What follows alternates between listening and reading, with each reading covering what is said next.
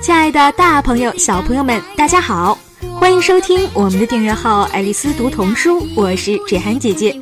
近来流感生病的孩子们特别多，所以今天呢，芷涵姐姐要和大家分享的是一本和生病的主题有关的绘本，叫做《阿莫的生病日》。这个绘本曾经在2011年荣获了世界三大图画书奖项之一的美国凯迪克金奖。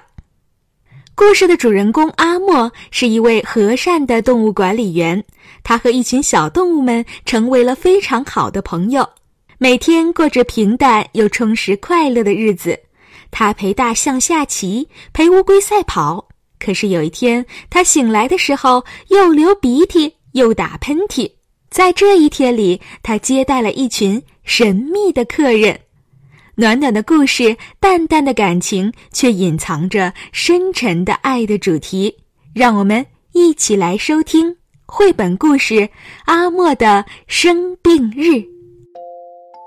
阿莫麦吉是个早起的人，每天早晨，当闹钟叮铃铃的响起时，他摆摆腿，下床来，脱下睡衣。换上熨得笔挺的制服，他会给怀表上好弦，煮上一壶开水，对糖罐子说：“请给我的燕麦粥来一勺，茶杯来两勺。”吃饱肚子，准备好上班了，他就从容的、轻松的走出家门。阿莫每天都要坐五路公交车，巴士司机喊：“下一站动物园。”阿莫应声说：“嗯，六点整，很准时。”在动物园里，阿莫有很多的事情要做，不过他总要挤出时间去看望几位好朋友。他跟大象下国际象棋，大象每下一步棋都要想啊想啊。他和乌龟赛跑。乌龟从来都没有输过。他还陪企鹅安静地坐在一起，那只企鹅呀特别的害羞。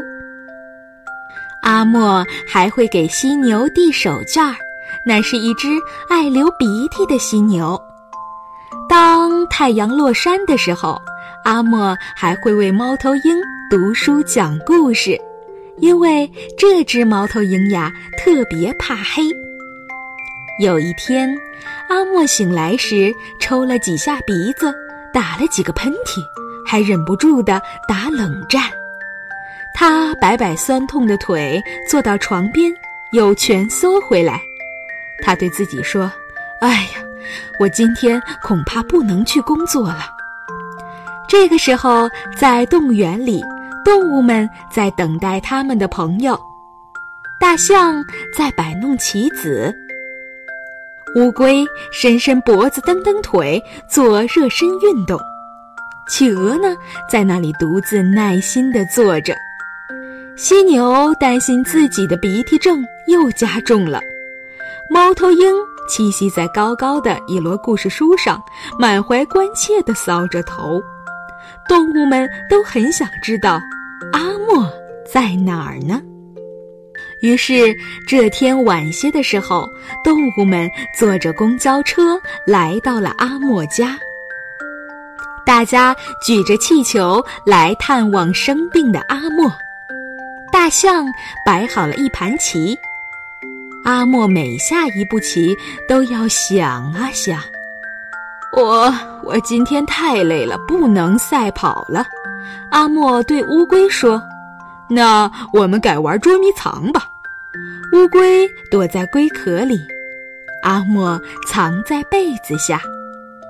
阿莫打着哈欠说：“啊，我可要打个盹儿了。”企鹅安静地坐着，给阿莫暖暖脚。啊嚏！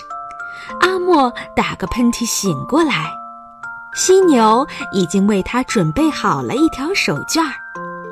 阿莫对朋友们说：“谢谢你们，我已经感觉好多了。”他摆摆腿，走下床来，对他们说：“嗯，大家一起来喝壶茶怎么样？”喝完茶，阿莫调好闹钟，时间不早了。他说：“明儿一早还要赶班车呢。”于是阿莫跟大象说晚安，然后跟乌龟说晚安，然后跟企鹅说晚安。他跟犀牛说晚安，最后呢，阿莫还和猫头鹰说晚安。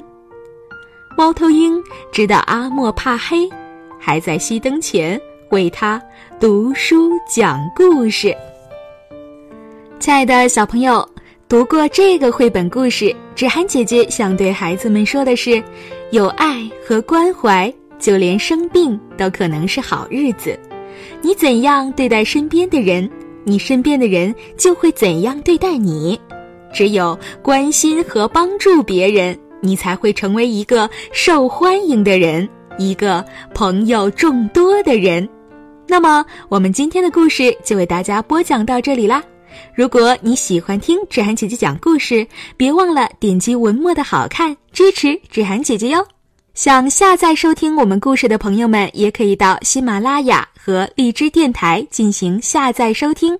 那么，我们今天的节目就是这样啦，小朋友们，我们明天见。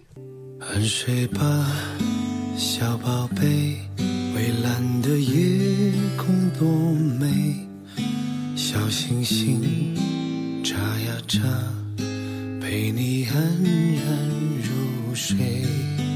安睡吧，小宝贝，蔚蓝的夜。